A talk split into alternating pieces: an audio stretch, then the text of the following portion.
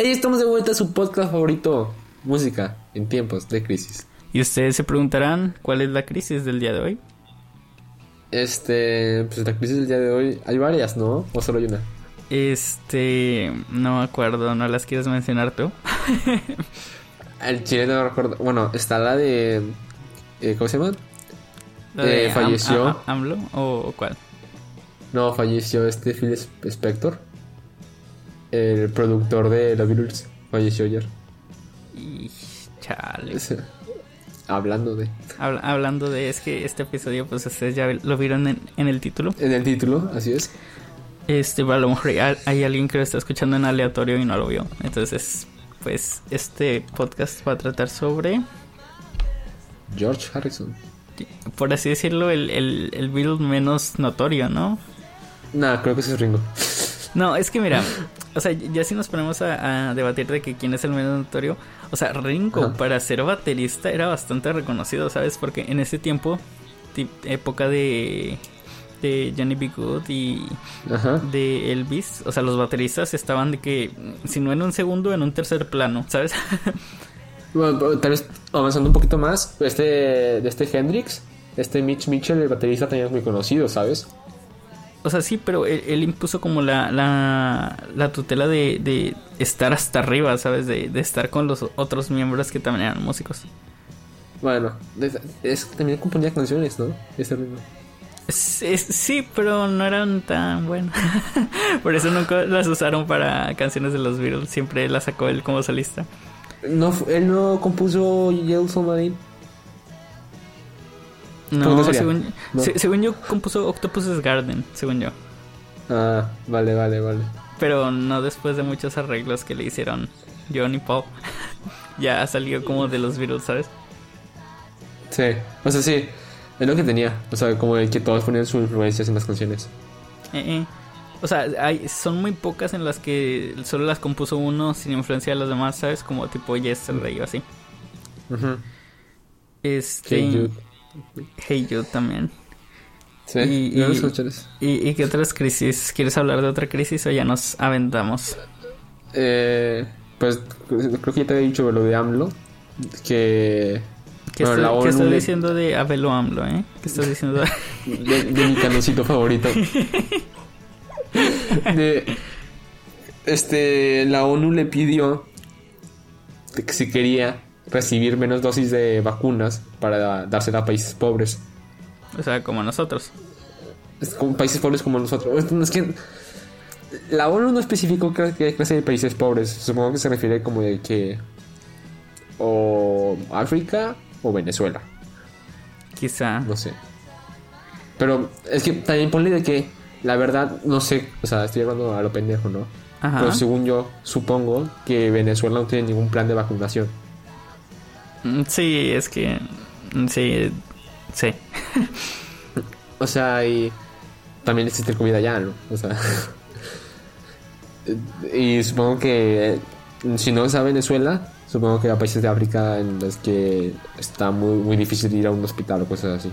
Entonces, Pues sí, al, fin- al final del día, pues es como le quitan a unos y les dan a otros, ¿sabes? Y pues ya no sabes ni quién darle porque hay escasez. Sí, pero es que también lo que dijo AMLO es que hay países, bueno, no sé, o sea, no sé si eh, lo que dijo AMLO es cierto o si es falso, ¿ok? Pero Ajá. AMLO dijo que hay países que reciben la vacuna y solo la congelan y que nomás la tienen ahí guardada. O sea, No que ya sé, ni siquiera la es, están es que, aplicando. es que AMLO dice muchas onceras, ¿sabes? Es como... es- Sí, La PlayStation. Aquí- la PlayStation. la PlayStation, la PlayStation, la PlayStation 5. La PlayStation 5. Este, ya saben, a la venta la PlayStation 5. ¿A cuánto? A 14 mil PG coins.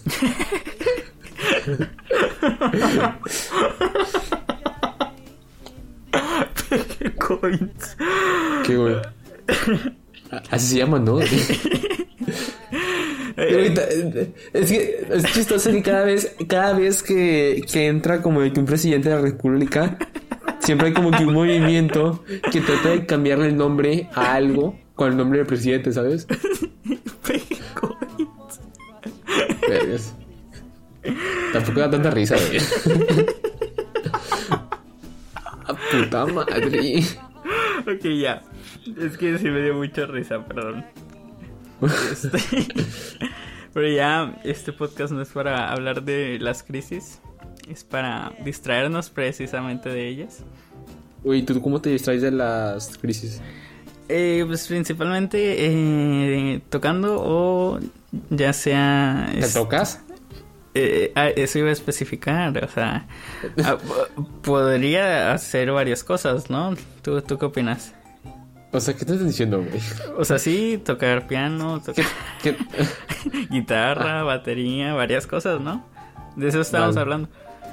Sí, de eso estábamos, de justamente estábamos hablando. ¿Y tú cómo te distraes de esas crisis? La verdad, o sea, fuera de mamadas, si no es jugando, escuchando música.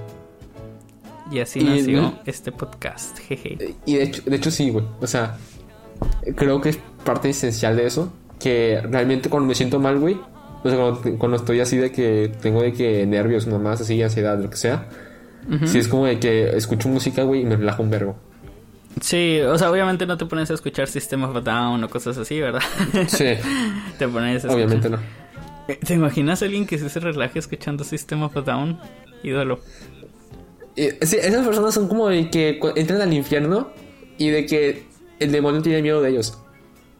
¿Tú crees? Sí. O sea, es que. Bueno. ¿Quieres comenzar el episodio? Sí, este, sí, sí, sí. Eh, pues como ya les dijimos, el episodio de hoy aborda a los Beatles, pero más específicamente a George Harrison. ¡Eh! Hay que añadir efectos especiales. eh, nació en Liverpool, Inglaterra, el 25 de febrero de 1943. Fue un músico, multiinstrumentista, compositor, cantautor, productor musical, cinematográfico, eh, actor, filántropo, activista, pacifista, ecologista y hasta astronauta el güey. O sea, hizo de todo, ¿no? Es que, la verdad, eh, cuando estaba viendo de Wikipedia y leí todo eso, me dio mucha risa y dije, hay que, hay que ponerlo, hay que ponerlo. Eh, podría decirse que el miembro menos notorio de los Beatles, pero no porque no fuera lo suficientemente bueno, sino porque nunca logró destacar con todo lo que hicieron sus otros tres compañeros de banda. Bueno, o sea, algunos creen eso. Algunos sí, es la creencia popular, porque hay gente que lo admira mucho. De hecho, fue el único de los cuatro Beatles en tener una bonita infancia. Él siempre lo dijo de que él siempre consideró tener una infancia buena eh, su padre Harold fue un marino que dejó su empleo para convertirse en chofer de autobús y su madre Lois era ama de casa, de origen irlandés y siempre promovió a sus hijos el catolicismo. Vivía en una casa humilde, eso sí, ah, tenía que caminar 20 minutos todos los días para tomar el bus a su escuela, que la cual era la misma, bueno, la escuela estaba por Pennywise, no, como, en la película. ¿Cómo, se llama la Penny Lane? Ah, Penny Lane, ajá. Penny Lane, la escuela estaba por, por esa calle. Y era la misma escuela en la que iba John Lennon y Paul McCartney. Pero eh, John nunca lo conoció porque eran dos años de diferencia. Y a este Paul lo conoció en el autobús. Bueno, aparte, sí, en el autobús porque tomaban el mismo autobús para ir a la escuela. Eh, a los 12 años tuvo que internarse en el hospital por una enfermedad en el riñón. Que es algo que también me va a pasar a mí si sigo tomando coca. Este, Emanuel del futuro me dice si te tuvieron que operar. Es ahí donde mientras se recuperaba eh, decide comprarle la guitarra a un amigo suyo a más de 3 libras a los 13 años. Poco después de recuperarse decide comprarse una mejor guitarra para formar su primera banda, The Rebels. A los 14 años asistió a un concierto de Wilson Hall, de una banda denominada The Quarrymen, donde tocaba su amigo Paul McCartney y John Lennon donde decidió audicionar, pero yo no lo quería aceptar por su corta edad, porque pues ya saben, según los adolescentes, pues los menores, este, pues no, no, no le saben, ¿verdad? No le saben al cheat post. No, él sí también considera de que si él tenía 14, o sea, e, era muy joven tener 14 años, ¿sabes? Y de que este John tenía 16. Pues, o sea, sí, pero pues e, estás viendo que es músico, ¿sabes? O sea, ¿para qué le niegas a alguien que también pues le, le te pueda aportar cosas, ¿sabes? es que también considera de que, no sé, creo que de los 10 como a los 19 son los años donde más cambia un año de edad, ¿sabes? Ya.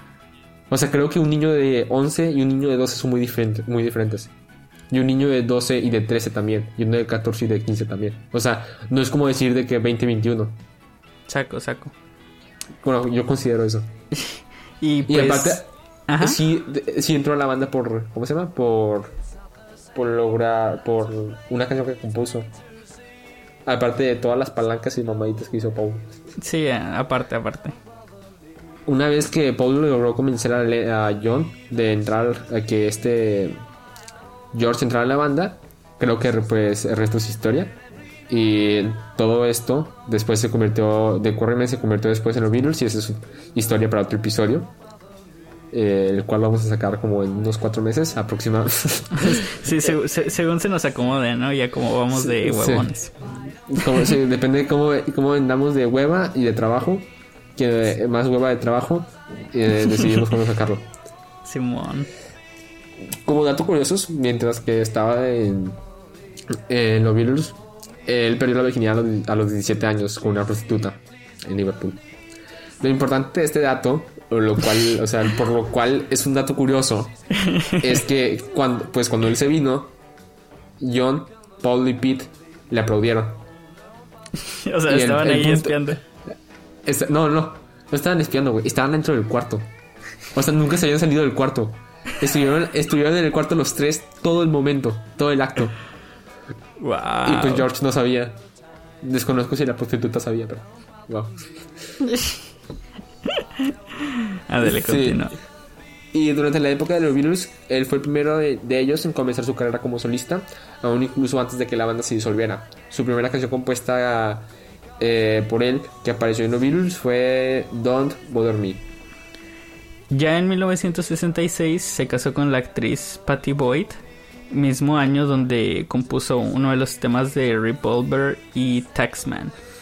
En 1968 escribió Well My Guitar Gently Weeps, mismo año donde decidió dejar de comer carne el resto de su vida.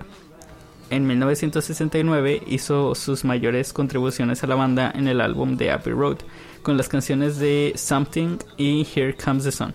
Que como dato curioso, Ajá. ¿Tú dilo, tú dilo, tú dilo. Ok, eh, que esta canción pues fue escrita en la casa de otra gran eminencia de la música que quizá le hagamos un episodio después, Eric Clapton, eh, donde George no estaba como en sus mejores días y al estar en la azotea de la casa de su amigo Eric pues vio como un rayo de sol, ¿sabes? Típico de atardecer, como cuando estás en una casa alta. Se llama Sunflare, ¿no? No sé cómo se diga en español, pero. Eh, Sunshine, Sunshine. Sunshine. Rayo de bueno, sol. bueno, Eso. bueno, sí, yo me refiero de que Sunflare es como el efecto en las cámaras que se ve como de que como un circulito. Ah, como ya, con la luz del sol. Bueno, eso, se Sunflare. Bueno, Y, y, pues él vio eso, entonces fue como, para él significó esperanza, ¿sabes? Como después de un día gris viene el sol y te ilumina. Entonces de ahí es donde viene la, la, la inspiración para la canción. Este, pues también está el dicho, ¿no? El dicho de, ¿cómo se llama? Después de toda tormenta viene arcoíris o algo así, ¿no? Sí, sí, sí, sí, es bastante parecido a eso. Bueno, como otro dato curioso, eh, este, no ningún dato curioso de verdad. Cu- Cuando, el- ¿cómo se llama? Cuando la separación de los Beatles era inminente, sacó su, eh, su triple All Things Must Pass en 1970, en el cual contenía el pedazo de obra de arte de My Sweet Lord, que a mi gusto personal es, creo que de las mejores canciones que existen en general en todo. O sea, O sea, tú la pondrías en tu top 10 de canciones en toda la historia. Sí, la verdad es, es una canción. Es que. No sé, güey. Y, por, por ejemplo. eh, lo, creo que lo que me pasa es que cuando lo escuché, traía unos audífonos como de que muy buenos, ¿sabes? Saco, saco. No como que lo, lo mismo que uso para usar la computadora, sino otros. Y escuchaba de que todos los instrumentos, todo escuchaba. O sea, no sé, o sea. Era mágico, ¿no? Muy, pero muy mágico. Bueno, esa canción fue tocada con, con un slide que... ¿Cómo se llama? Que es un tubo de metal que se pone en los dedos y se barre o arrastra de que por todo el brazo de la guitarra. Y que mm, aunque en esa época había muchas canciones que lo usaban, George le dio como un uso diferente a lo convencional, al habitual, e incluso haciendo de que modulaciones dentro de la misma canción. Eh, eso de las modulaciones, pues es como, no sé si, eh, o sea, en esa canción se nota mucho Pero no, no sé si han notado que ya al final típica canción pop ochentera que como que se escucha más agudo, ¿sabes? Sí, sí, sí, sí. Entonces ese tipo de modulaciones son las que hacía. y, y, pues no eran tan conocidas como tal. O sea, e, es, eran bastante innovaciones dentro de una misma canción, ¿sabes? Lo del slide, lo de la guitarra de 12 cuerdas, este, cosas así. Entonces, pues... Ya en 1971 impulsó el concierto de Bangladesh, donde compartió escenario con Ringo Starr, Bob Dylan y Eric Clapton. Durante la grabación de su nuevo álbum, participó en varias de las canciones con su amigo Ringo y en el álbum de Imagine de John Lennon. El más under, no creo que lo conozcan. Ajá. Este. Me, no sé si algo así. Bro, es, de hecho dicen que ni lo iba a sacar. O sea, salió nada más porque su productor les dijo. Pero no fue hasta el año 1973 que sacó su nuevo álbum Living in the Material World, que incluía el sencillo Give Me Love, el cual alcanzó el número uno en Estados Unidos y que Paul utilizaría como mofa para disolver una vez más todo lo que una vez llamó los Beatles. Creo que, la verdad no entendí cómo muy bien, pero es como que ocupaban de que como términos legales para separar la banda oficialmente, aunque la banda estaba disuelta. ¿sabes? Saco, saco. O sea, Eh, como, bueno, como- en- como que por ¿cómo? contrato, como que por contrato tenían que seguir, pero ellos ya no hacían nada juntos, ¿sabes? Creo Así que decía algo yo. así. Sí, creo que decía así, ¿sabes? O sea, Sí, ocupaban de eh, sí. Eso. Este, sí, o sea, de esas de que tienen que estar grabando álbumes por tantos años, pero ellos en realidad ya estaban separados. Ujú. Aunque pues, Pues ellos eran su propio producto, su propio, bueno, discográfica, de su propia discográfica, ¿no? Sí, Apple entonces no- no tenían pedos. Sí, bueno, en 1974 publicó su álbum, Dark House, y fundó su propia discográfica con el mismo nombre. En 1977 decide divorciarse de su esposa, ya que pues, lo había engañado con su mejor amigo, Eric Clapton. El, el y George nunca volvió... ¿Cómo? El mismo de la rola de Here Comes the Sun. Sí, el mismo güey. Era uno de sus mejores amigos y de hecho siempre lo fue. O sea, nunca tuvo rencor hacia ninguno de los dos. Y él mismo dijo en una entrevista que prefería que se casara con su mejor amigo Eric que con cuya otro puñetas. Y de hecho, ¿cómo? ¿Te, te imaginas que algún día están de que le besa a su esposa y diga como, ¿por qué, por, por qué tu, boca sabe el pito de Eric Clapton? O algo así. ¿Te imaginas Güey, sí qué pedo, o sea, o sea, de tantas cosas que pudiste haber dicho, güey. ¿Por Ajá. qué eso? ¿Y cómo sabía que sabía el pito de Eric Clapton? ¿Ese es el chiste? Ah, puta madre. El hecho es que nunca hubo rencor y hasta él, él cantó en la, en la boda de Eric Clapton con su ex esposa. Este... eh, eh, eso es ser eh, alguien que perdona, ¿no? Sí.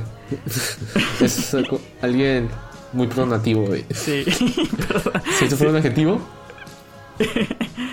Eh, un año después vuelve a encontrar el amor con Olivia Arias, que como dato curioso, sus abuelos eran de origen mexicano, específicamente de Guanajuato, la tierra de las momias, así es.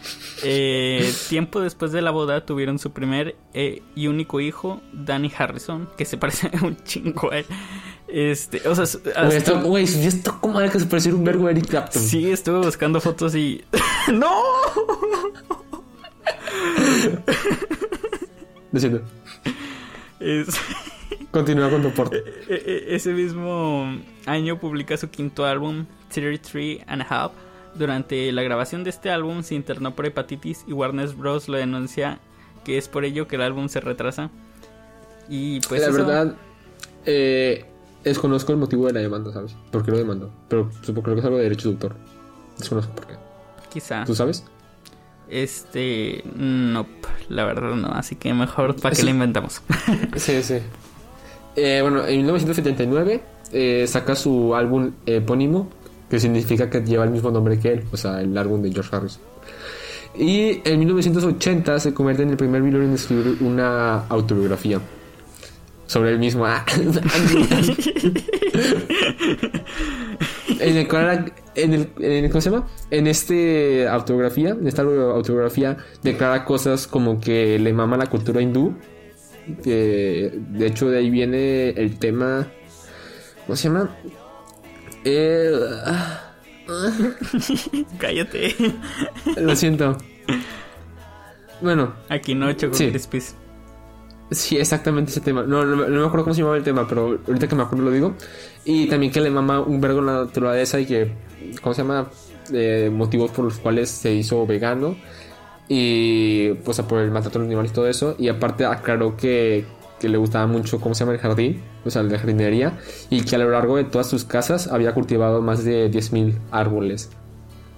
Que, o sea, es un vergo. Y de hecho le, le, gustaba tanto la jardinería que siempre estaba en el jardín, ¿sabes? Y un día le preguntaron a su hijo en qué trabajaba su papá. Y su papá, y el niño de que le dijo de que no, mi papá es jardinero. o sea, tiene una discografía entera, pero es jardinero. O sea, sí. Sí, es jardinero. También de que declara su gusto sobre la Fórmula 1 y... ¿Cómo se llama? Y tras estar tan ocupado promocionando su autografía, que pues hizo muchas giras para que la gente lo comprara, no había tenido contacto con sus amigos, especialmente con John Lennon, el cual murió a finales de ese mismo año. Es por ello que se comienza con... Se, o sea, sí, se conmociona, perdón, por no haber tenido eh, contacto con John desde hace mucho tiempo, ¿sabes? De eso de, pues cuando estaba vivo no conviví con él y ya cuando se murió, ahora sí quiero, ¿sabes? Hay una canción de Los Ángeles Azules que dice exactamente lo mismo. Los Ángeles Azules, busquen el episodio. En algunas semanas estará aquí. Después de ese... ah, sí, cierto, sí, cierto. Después de ese incidente, decidió de reforzar todas sus casas. Al mismo tiempo, modificó una canción, All These Years Ago escrita por Ringo Starr y para cantarla en conmemoración. No, escrita para Ringo Starr. O sea, la, canción era dedicada a Ringo Starr, ¿sabes? Oh, ya, ya, perdón, perdón. Y, para cantarla en conmemoración de John Lennon. En 1981, tras sacar su álbum Gone Tropo, no sé si se pronuncia así esa última palabra, decide retirarse por la música de un tiempo, es decir, hasta 1987 con otro álbum Cloud9. Así es. En su vida artística siguió haciendo muchos proyectos con sus amigos hasta mediados de los 90 donde lidió una batalla contra el cáncer, la cual afortunadamente para nosotros ganó. Y no fue hasta el 30 de diciembre de 1999 que volvimos a saber de él, porque vivió toda una escena de una película estadounidense. Agarren sus palomitas, que se viene una historia digna de una película de terror que nadie, nadie quisiera vivir. Eh, creo que la historia comienza tras que George y su esposa, es el 30 de diciembre, sí, 30 de diciembre, George y su esposa deciden ver una película anoche, está chida la película, comiendo palomitas y todo, y deciden dormirse, ¿ok? Y ya es normal, y se quedan dormidos. Pero cerca de las 3 y media de la mañana se escuchan como que sonidos de como una ventana o vidrios rotos y como de que pasos así de que, o sea, de, así como que corriendo, ¿sabes? Saco, como, como con la respiración. Sí, que escuchas a alguien como agitado. Sí, sí, sí, exacto. Y es por, por lo cual esta Olivia se despierta. Entonces ella sale del cuarto a, a ver qué está pasando, ¿no? Cabe recalcar que como eran fechas de Año Nuevo y Navidad, pues había muy pocos empleados en su casa. O sea, prácticamente no había casi nadie. Eh, bueno, sí, es por ello que decide eh, ir a checar pues, que, que, lo que estaba pasando en la casa. Y es ahí cuando ve como que a un hombre escabulléndose entre los muebles. Entonces ella corre a avisarle a su esposo que alguien se había metido a robar. Entonces George agarra sus pantuflas eh, y empieza a, empieza a bajar las escaleras. Y pues ve al, ve al hombre y decide cantarle ¿Cómo se pronuncia la canción esa? La verdad no sé. Her Krishna, ¿no? Algo así. Mm, bueno, sí, Her Krishna, Her Krishna para pues decidir tranquilizarlo. Pero, este, en vez de tranquilizarlo hizo todo lo contrario. Y el sujeto, mientras que él iba, esa imagen interesante, ¿no? Él iba bajando las escaleras, ¿ok? Ah. El otro güey está en las escaleras, o sea, literalmente en el primer piso, viéndolo, ¿ok? Ajá. Entonces de que él poco a poco va bajando y cuando, ¿cómo se llama? El vato como que se empieza a alterar y decide que correr hacia él, o sea, correr en puticia hacia él y, ah, cuando, mientras que empieza a subir, de que un, dos escalones por dos escalones, así de que a la verga. De esas de niño de primaria. Así. Ajá, exacto. Eh, es donde George se percata que el vato sujeta un cuchillo en su mano. Es como, dice, a la verga, es, o sea, es como George dice, a la verga, ¿qué hago? O sea, ya no puedo ser pacifista, entonces decide ir a taclearlo, ¿sabes? Eh, dice, la paz nunca fue una opción, ¿no? Ajá. No, es que también considera que él estaba defendiendo, pues en ese momento estaba de que su suegra, estaba de que su hijo y un amigo de su hijo en la casa, ¿sabes? Saco, o sea, no, no se podía dar el lujo como de, ay, vámonos por el camino de la paz, ¿no? Porque pues es un hostil, ¿sabes? No sabes qué te puede hacer. Ni a ti ni a tu familia. Si, y- si ya tuvo como la valía de entrar a tu casa en la madrugada, pues que no te puede hacer, ¿sabes? Aparte. Este, pues ya cuando decide taclearlo, en ese movi- movimiento el sujeto logra darle un, un puntazo en el abdomen. Mientras ambos caían por las escaleras, el sujeto seguía apuñalando a George. Cuando llegaron al último escalón, el sujeto se sentó sobre él y simplemente seguía apuñalándolo. En palabras del mismo George, dijo, en ese momento sentí como la sangre entraba a mis pulmones, sentí que mi pecho se desinflaba, la sangre inundaba mi boca y el aire se escapaba de mi tórax. Mis brazos cayeron al costado de un cuerpo, no los podía levantar. Mis fuerzas se evaporaron. Estaba convencido de que había, me habían herido de muerte. Es que también eh, ese fue de que creo que la puñalada más grave que recibió, que fue que en las costillas, justamente en el área del pulmón, ¿sabes? En la parte de arriba del pulmón. Simón. Entonces, pues. Es, es- nomás imagínate la sensación de que como que tu pulmón se llena de sangre. Ay, qué no, qué horrible. Sí. Sí, eh, se ha de sentir lo mismo que, o sea, no lo mismo, pero pe- incluso peor que ahogarse, ¿sabes? Que es cuando tus pulmones se llenan de agua. Sí, pero creo que es peor, ¿sabes? Sí, o, O sea, o sea, dije sientes pues, mucho peor más que dolor. ahogarse, pero Sí, o sea, es el dolor de la herida más el dolor de que sangre en tus pulmones, ¿sabes? sí. Eh, en ese momento es cuando su esposa decide que ayudarlo, porque pues se da cuenta que ya valió verga, ¿no? Entonces, imagínate la, la escena de que todo, pues literalmente todo lleno de sangre, ¿sabes? Porque, pues sí. Entonces esta Olivia decide agarrar un atizador que es como de que las, como las espadas, bueno, son espadas, son para mover la leña en las, ¿cómo se llama? En las chimeneas. Sí, de, de esos eh, tubitos de metal que tienen como una punta muy afilada. Así es. Ahí decide agarrar un, un atizador y clavárselo en la espada al, al sujeto que estaba atacando a su esposo. Entonces, de que el, eh, el pedo es que el vato, pues, ah, como que andaba muy drogado o algo y no, no siquiera, ni siquiera sintió algo, ¿sabes? El vato seguía de que apuñalando a su esposo. Entonces, es ahí cuando esta Olivia decide agarrar una lámpara de mesa y pegarla en la cabeza. Entonces, el vato es cuando como se cae y como que agarra la, agarra la noción y dice que verga, me están atacando también. O sea, hay otra persona aparte de George. Entonces, de que el vato empieza a atacar a, a Olivia también. Le llega a dar varias, ¿cómo se llama? Cuchilladas. Pero Olivia le pega tantas veces en la cabeza que el vato simplemente se quedó inmóvil. Eh, como dato curioso, es que los trabajadores, una de las trabajadoras del hogar confesó que mientras que Olivia le pegaba eh, con la lámpara en la cabeza, estaba gritando en español de que basta, para, detente y así, ¿sabes? ¿Quién? ¿O- ¿Olivia o el...? Olivia, porque como si recuerdas ahorita en la parte del episodio, dijimos Sí, que. Olivia era de orígenes mexicanos. Sí, de Guanajuato, tierra de momias, a jugar. Terremones, exacto. Es ahí donde la policía llega y logran atrapar al atacante, el cual solo gritaba I did it. Posiblemente inspirado por Chapman, ¿no? El de Lennon, el asesino de Lennon. Quizá. Mm, Creo que no, o sea, bueno, a veces donde conozco, Chadman lo hizo por, ¿cómo se llama? Porque quería ser famoso, sin importar el No, no, no. De hecho, o sea, es- esto eh, vamos a entrar más a detalle en el episodio específico para John Lennon. Pero Ajá. sus motivaciones fue cuando dijo la frase de somos más grandes que Dios. No es broma.